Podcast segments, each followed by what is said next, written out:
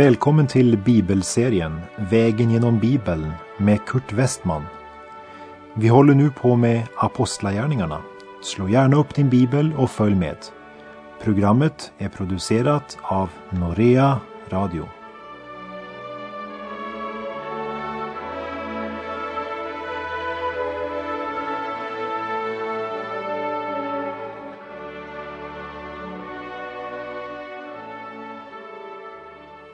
Vi har kommit till Apostlagärningarna kapitel 21 och vers 15. Och vi ska lägga märke till att Lukas gärna vill förmedla den sanningen att också genom det som nu sker när Paulus blir fängslad, det är något som ger Paulus möjlighet att nå ännu vidare med evangeliets budskap.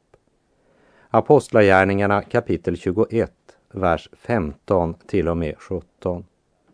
Efter dagarna i Caesarea gjorde vi oss i ordning och fortsatte upp till Jerusalem. En del av lärjungarna i Caesarea följde med för att visa oss till Mnason, en cypriot som länge hade varit en lärjunge. Hos honom skulle vi få bo. I Jerusalem tog bröderna emot oss med glädje. Paulus och hans följe har med sig hjälp som samlats in från trossyskon i andra församlingar och glädjen blir stor när de anländer. Dels var de i behov av hjälpen rent materiellt, men det var också en stor uppmuntran och tröst att få erfara att deras trossyskon i andra provinser hade omsorg för dem och sände dessa bröder till dem med hjälp. Men framför allt var de glada över att få återse Paulus. Men eh, också en viss skepsis på grund av de rykten man hört om Paulus verksamhet. Därför möter också alla äldstebröderna upp och vi läser vers 18 till 21. Nästa dag gick Paulus tillsammans med oss andra hem till Jakob och dit kom också alla de äldste. Sedan han hade hälsat på dem redogjorde han noggrant för allt det som Gud hade utfört bland hedningarna genom hans arbete. Det prisade Gud för vad de fick höra och sade till Paulus. Du vet, broder, att det finns tiotusentals troende bland judarna och alla håller det strängt på lagen. Nu har de fått höra att du lär alla judar ute bland hedningarna att överge Mose och förklarar för dem att de inte ska omskära sina barn och inte leva efter våra seder och bruk. Paulus hade aldrig lärt någon att förakta eller förkasta Mose lag. För han förkunnade att Jesus inte kommit för att upphäva lagen utan för att uppfylla den. De berättar för Paulus om tiotusentals judar som kommit till tro på Kristus som Messias. Och dessa judar som funnit liv och frid i Kristus hade inte förkastat den mosaiska lagen. Och här talar vi inte först och främst om de tio buden som Gud själv skrev med sitt finger på stentavlorna, men om omskärelsen och alla de övriga förordningar i judarnas gudstyrkan. Så det handlar egentligen om judarnas förhållande till den mosaiska traditionen. Att hedningarna inte ska förpliktas att hålla den judiska traditionen och omskärelsen blir ju mycket klart avgjort på apostlamötet. Men nu har de flesta apostlarna lämnat Jerusalem i alla fall omtalas de inte här längre.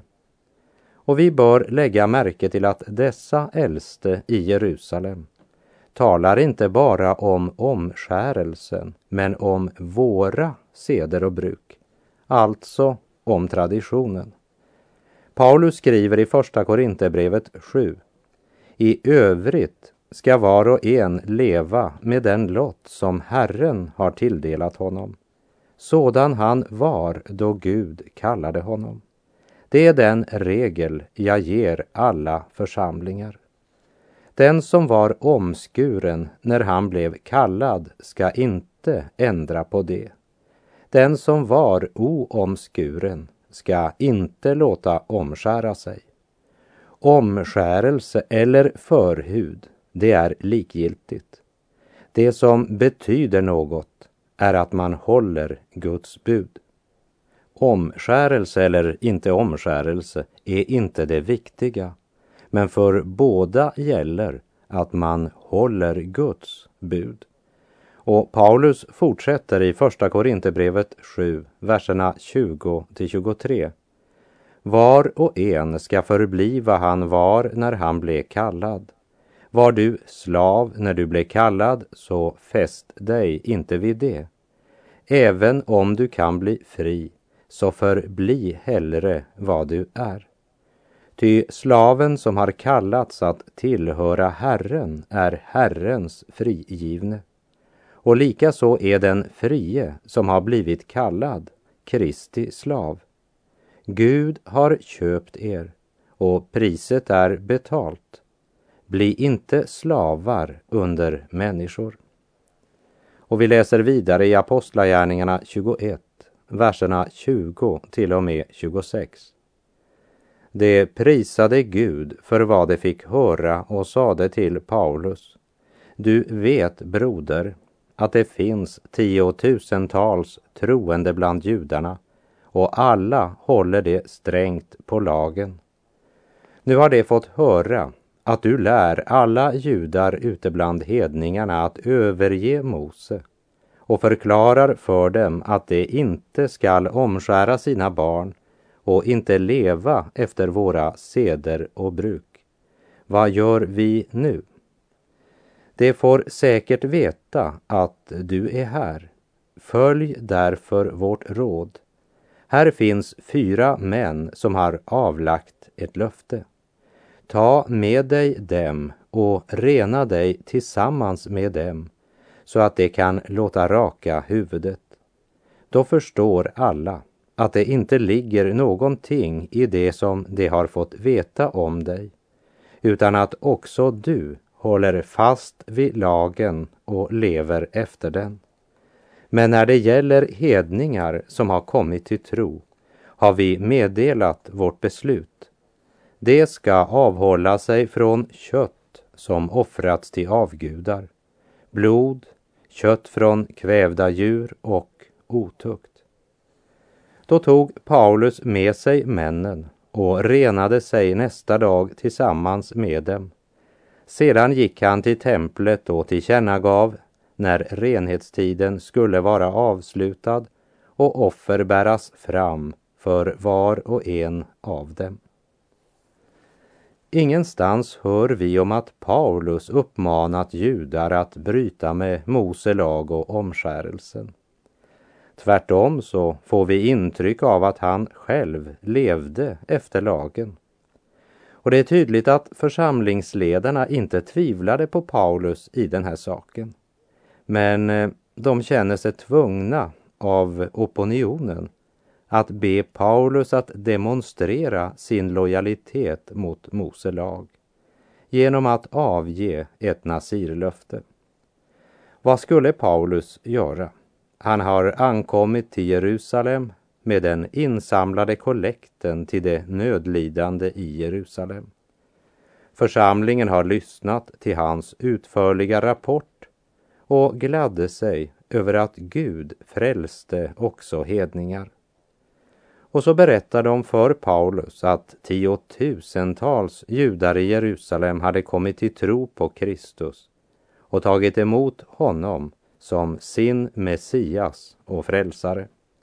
Och ingen av ledarna önskar att Jesu efterföljare ska splittras på grund av deras bakgrund. För en jude som kommer till tro på Jesus ska inte upphöra att vara jude, utan bli Messias troende jude. Därför var det inte lätt för församlingen i Jerusalem att ta emot gåvan till de fattiga direkt ifrån denna